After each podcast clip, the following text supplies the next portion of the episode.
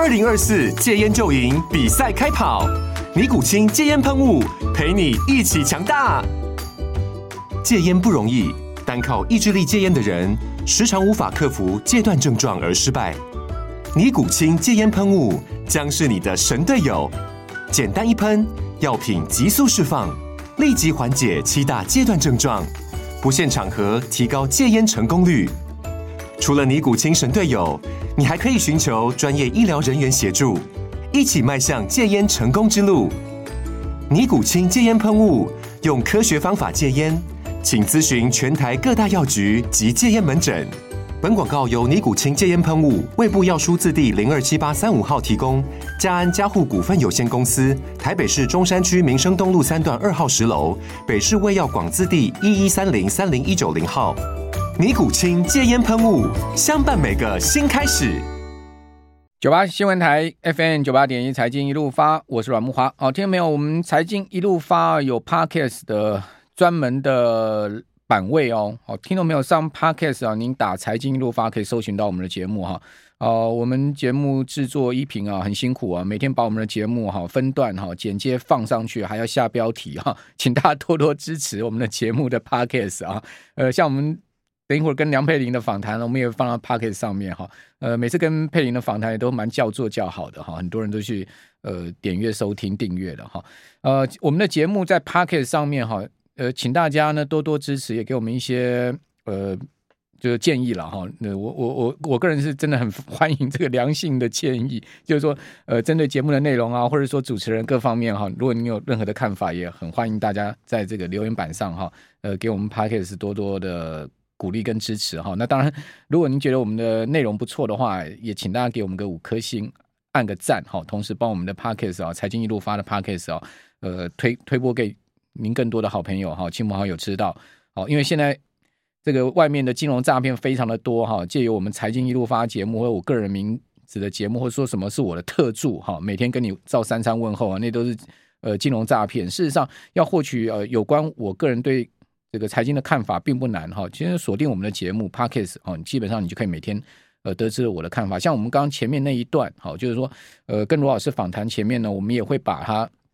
专门剪辑成一段，因为大大致上我都会讲个十分钟哈。那这一段十分钟我们会放在 Podcast 上面，好，给各位呃可以随选重听了哈。好，那这个今天有一虽然说指数呢已经重回了这个一万五千八百点之上，但是有一档股票哈跌停了，哦，这档股票。一定各位都知道 耳熟能详。如果你不知道这张股票的话，哈，你可能不是生在台湾呐，哈，就是八方云集二七五三，哦，八方云集今天股价是灌到跌停收盘了，跌到一百九十一块半。然后八方云集的股价在二月底的时候是高挂在两百六十一块半哦，它今年的呃股价在二月底之前是一路上涨，哈，从去年底大概一百九十块涨到两百六十一，波段涨幅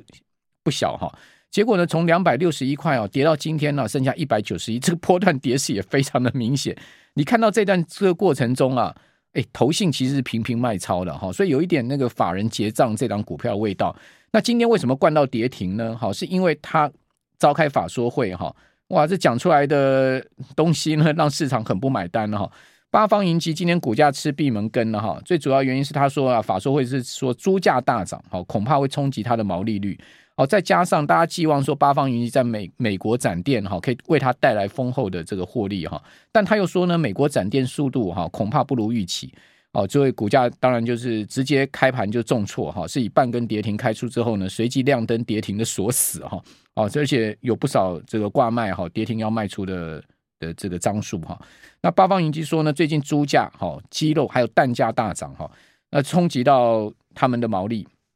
各位都知道嘛，它这些原物料价格上涨，哦，它水饺锅贴它能涨很多嘛？那如果说水饺锅贴涨很多的话，客人可能不上门嘛，所以他也不要考量说这个怎么去反映原物料的成本在它的终端销售上面，哦，结果呢，当然就是毛利就会缩减哈，尤其是去年他说呢，每百公斤的毛猪的价格是七千六百块，今年已经冲破九千了，而且呢下跌不易哦，那猪肉占整个产销成本超过四十趴的情况之下。恐怕会侵蚀这个获利动能。另外，八方云集现在不是宣布退出大陆市场哈？那除了持续持续在台湾呃加强拓展多元品牌之外呢，他也把目光啊积极啊放到美国市场哈，首先在呃洛杉矶开了第一家店哈，这据说洛杉矶第一家店哈，呃大家要排队买这个锅贴跟水饺哈。那因为申请程序有影响哈，美国开店呢是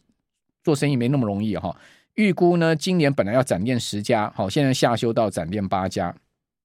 好，那另外还有就是说，他有人在卖排骨饭嘛，哈，这个梁社汉排骨啊，这个差不多呃两百家的店哈，它主力销售也是排骨，也是猪肉，所以原物料成本对它其实真的是造成很大的影响，就是猪价、鸡价大涨哈，还包括电价大呃蛋价大涨，哈，那当然电基本上。呃，未来我我认为长期电价一定是要涨的，不是只有涨那些高压、特高压用户，其他的也都是要涨。好，所以大家都要去承担哈，这种原物料包括基础能源哈，呃上涨对大家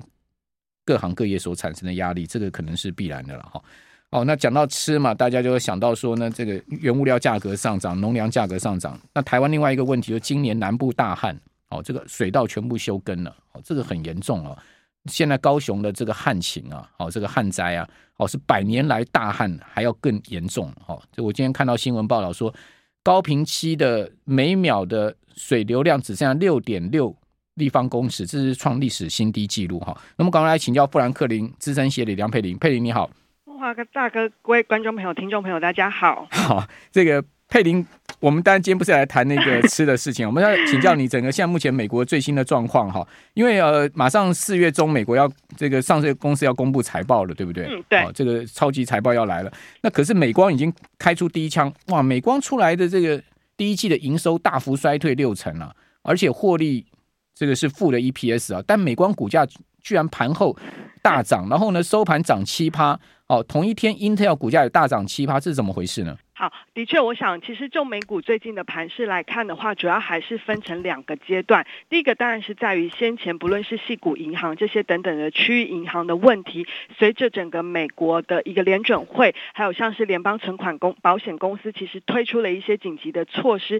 去缓解了整个资金的一个流动性的担忧之外，当然瑞士信贷的部分呢，虽然说 AT One 的一个债券减记引一度引发了市场的波动，不过其实随后整个包括了其他欧洲或者是英国的一个主管机关出来信心的喊话，说其实他们的一个呃系政策这部分其实跟瑞士的一个法令规范其实是不太一样，所以这部分也缓解了整个对于欧洲金融股的卖压。所以其实，在呃再加上这个礼拜，就是包括了第一公民呃银行这部分也是同意收购了矽谷银行将近七百二十亿美元的资金，这部分都反映了就是在整个银行业的一个呃担忧呢是出现了比较明显的缓解。另外一个当然就是，其实，在整个银行业的缓解之后，我们看到一开始是银行股先出现了大涨，那科技股的部分有一点涨多休息，因为在过去一个月银行股暴雷事件的时候，反而很多的科技股成为一些资金的一个避风港。但是，就像木华大哥提到了，昨天主要就是在于美光的一个财报哦，因为我们知道，如果就记忆体或者是就整体半导体呃整体的一个半导体产业来看的话。大家本来就预估说，其实上半年的确都是在一个去化库存的一个阶段。那但是其实美光的部分也反映了，就是因为它的亏损就是在于它的一个库存减记的一个关系。不过对于未来的展望，它特别提到了，就是在整个库存的一个情况已经出现了一些好转哦。那甚至也看好，就是在人工智慧会带动二零二五年记忆体晶片呃产业的一个市场规模会创下历史新高。因为其实股价真的投资人看的都是未来，过去的事情。其实大部分已经反映在股价当中，所以也是带动了呃美光昨天大涨的一个原因。当然，另外一方面也包括了像是 Intel 啦，还有像是英飞凌的一个财测都有上调财测的动作。那 Intel 的部分昨天是试出了就是关于它有关的一个客呃资料中心相关的一个晶片会在明年的一个交付。那这部分其实对于市场对于接下来尤其是 ChatGPT 这部分已经进展非常迅速。那衍生出来就是生成式 AI 这部分已经逐渐。应用在很多的一个生活，甚至在整个产业当中，这部分就让整个相关的半导体，还有在科技股的部分，我们觉得还是有就是这部分的一个利多会持续的发酵。不过，就像木华大哥提到的，因为四月中旬之后会进入到比较台呃美国的一个超级财报周。老实说，如果以目前市场的一个预估来看的话，美国的一个第一季企业获利大概是预估六点会衰退六点一个 percent。那比起去年年底本来预估只有衰退零点三个 percent，可以看得出来这个衰退的幅度是下修的还蛮大的。那会是二零二零年第二季以来最大的一个获利降幅。这当中当然不同的产业还是差异蛮大，表现获利会正成长比较好的会是在消费耐久财相关跟解封之后的一个旅。旅游啦，或者是餐饮外出的需求有关。那另外一个就是工业、能源、金融，金融还有呃温和的正成长四个 percent。那不动产大概也是小幅成长的一个状况，但是出现衰退的最严重就是在原物料，那可能还有健康医疗，是因为基期的关系，还有像是科技跟通讯服务类股，大概预估都是衰退十二到十五个 percent 左右。那我觉得现在美光的财报，当然我觉得是消出了一个比较正面的讯息，因为。毕竟，如果以半导体来看的话，木华大哥也很熟悉，就记忆体这一部分算是一个景气循环，它的一个 cyclical 最 cyclical 的一个产业。所以，如果连记忆体都出现好转的话，当然对于其他更多像是晶圆代工啦，甚至像是可能跟很多的一个 IC 设计等等，我觉得这部分都是一个比较正面的一个讯号啦。那我觉得真正的一个结果还是要看四月份出来的一个数字而定哦。不过，当然，其实如果以美国股市，最近像是坦普百指数又重新站回了四千点，那我觉得这部分算是一个比较偏向于良性健呃类股轮动之下，大盘指数算是一个还算是一个蛮强势的一个整理，虽然有面临到欧洲银行业的一个呃事件的一个影响，但就整体来看，我觉得美国股市就短线上在这部分的确还是有机会。反映了就是包括银行业的担忧减缓，然后美国最近看起来经济数据出来似乎也没有那么的一个，就是还蛮展现高度的韧性。那再加上如果联准会这部分其实上个月的一个利率，呃，三月份的利率会议释出来，就是升息也接近尾声的状态之下，是有利于整个美国股市在这部分还是维持在一个比较相对的一个强势整理的状态。嗯，好。呃，其实大家不要小看美光这家公司哦，它不但是全世界第三大的哦，这个记忆体的大厂哈，其实这家公司很灵活。你知道这家公司其实，在尔必达之前，这根本就是一家根本名名不见经传的小公司哈。它是趁了这个日本哦，整个记忆体垮掉，尔必达倒掉的时候，吃掉日本的尔必达之后，变成是今天了。这家公司很灵活的。我们这边休息一下，等下回到节目现场。九八新闻台 FM 九八点一财经一路发，我是阮木华。好，记忆体这个产业哈，往往就是一个大赚大赔的行业哈，而且它非常明显的景气周期循环，所以你看到美光的股价也是非常爱分爱恨分明。就是说，它一旦进入到多头啊，它就是一路涨啊；它一旦进入空头，它就是一路跌。比如说，各位如果去把 MU 哈，就美光股价调出来看呢，会发现它在二零二零年疫情过后哈，它跌到三十一块美金，一路涨到哈，涨到这个二零二一年的年底，它涨到一百块美金左右哈，接近一百块美金，就是从三十一块涨到一百块美金，这涨幅非常大哈。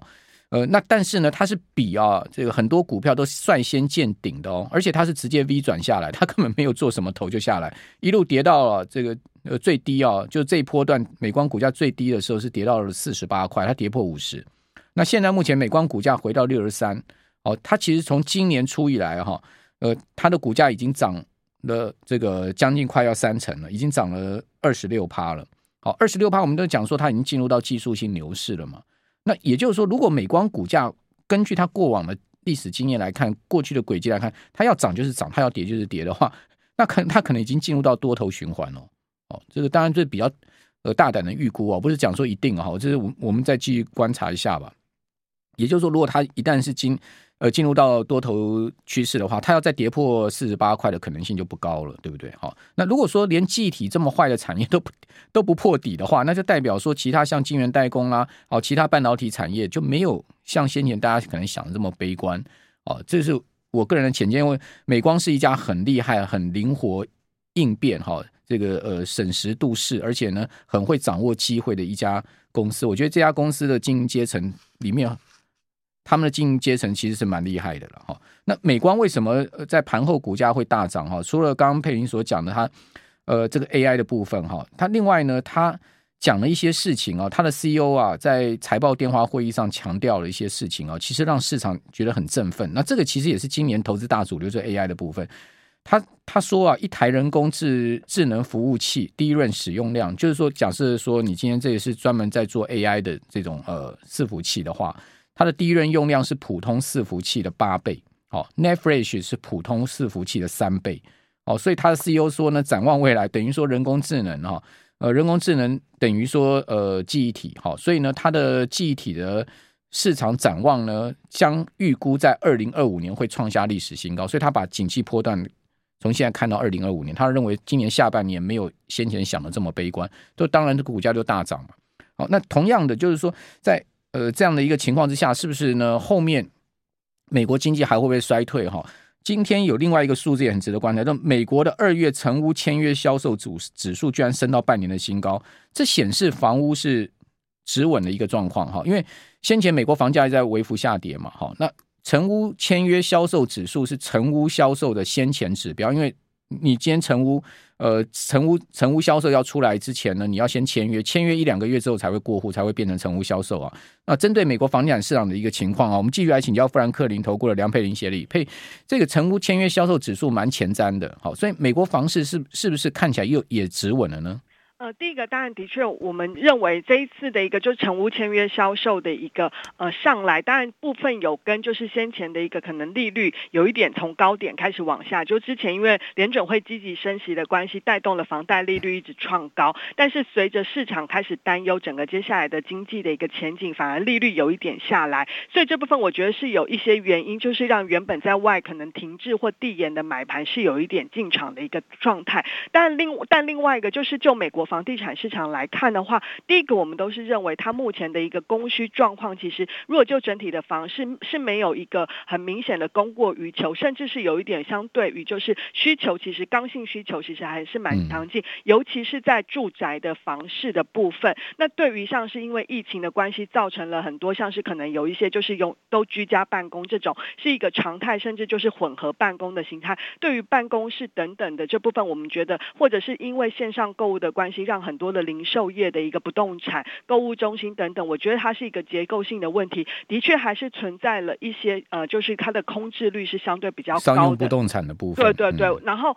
但是就整体的房地产市场，我觉得是没有出现像是可能零八年之前，就是可能有房地产过热之后的一个泡沫的一个风险。那所以我觉得，其实就整体来看的话，你可以看到最近美国经济的确似乎是有一点展现很高度的韧性。其实这也是为什么联准会还是说它要持续观察，在银行事件之后，如果未来接下来银行去收紧贷款的标准，对于经济跟通膨的影响，老实说，连联准会现在也。不知道到底它的影响程度会有多大，所以即便未来在联准会的货币政策上，可能也只能采取停看听且暂且走的一个策略。那当然，以目前来看的话，因为美国目前的通膨，老实说，其实还是离联准会的目标是蛮远的。只是因应在整个，因为整个银行紧缩、通信贷紧呃贷款紧缩，通常反映到经济，可能至少要几个季度的时间。所以，如果以最近券商出来的预估，还是认为今年下半年第三、第四季。美国经济有可能就是它的预估值是下调，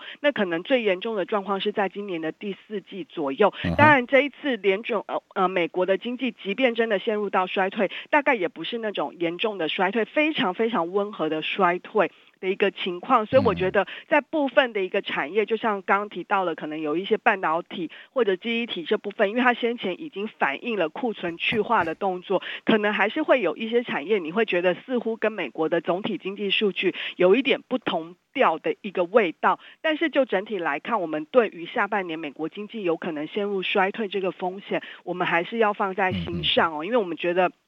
这一次的银行业事件，虽然短期的风暴就是危机已经解除，但是我们觉得它中长期反映的就是在高通膨还有在利率急剧上升之后，其实的一个现况的一个呃冲击会逐渐的显现。那这是我们觉得，即便现在股市美国股市还算是强势整理，那看起来景气还具备有韧性，但是我们觉得可能步入到下半年，我们基本上我们对于股市的一个波动度还是保持认为会比较波动的情况。那尤其是在四月中下旬出来的企业获利，我们觉得还是会有下调的压力。所以以目前我们如果就资产配置来看，我们富兰克林目前是建议相对采取可能是股四债六，就是相当于你可能是长期是股六债四，颠倒过来。对对对对，就是债优于股，是我们现阶段比较看好的。那当然股票你可以看到，就是像美国股市当中，你可能去选择一些比较防御型的，不论是公用事业或基础建设等等，甚至像刚木华大哥提到，因为像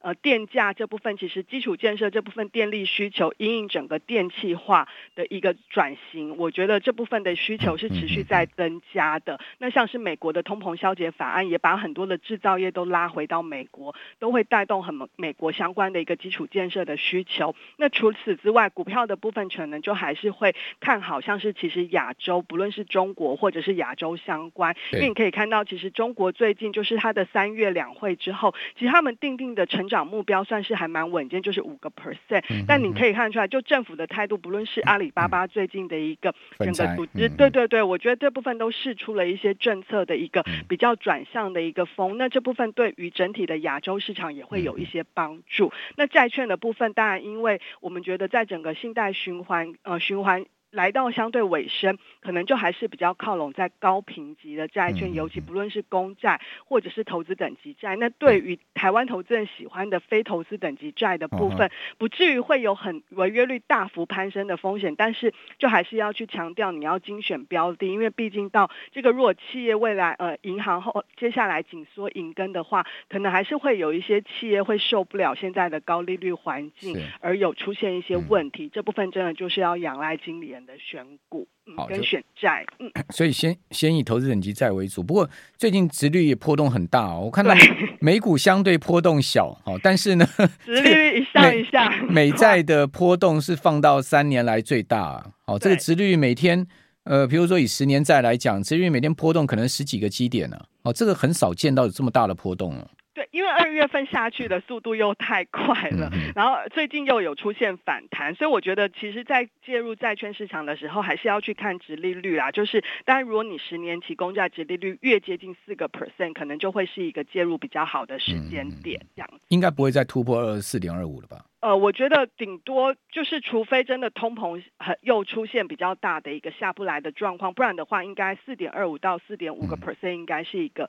这个这一波循环的高点。那礼拜五的 PCE 怎么看呢？会会会超超出市场预期吗？诶，目前预估的话，应该是有机会还是在往下降啦。只是说现在因为市场已经逐渐反应，那我觉得其实也不仅仅是这个礼拜五的一个 PCE 哦，因为就是四月份接下来会公布很多的。CPI 嘛，那因为联准会下一次会议是在五月二号、三号才开会，所以就变成接下来每一个数字都是变得很重要。那这一次目前预估像核心的 PCE 是年增率一样是四点七个 percent，会跟前一个月差不多。那整体的 PCE 的话，可能也就是在五点三、五点四个 percent 附近。OK，对，你就看得出来，其实还是离联准会的目标还是有一段距离。我刚看一下那个 Fed Watch Two 了哈。呃，现在赌不升息的几率已经超过一半呢，五月不升息的几率已经超过百分之五十了。对，因为我觉得就是在于，因为其实联准会上次的口径就比相对来说他们是比较呃会观察。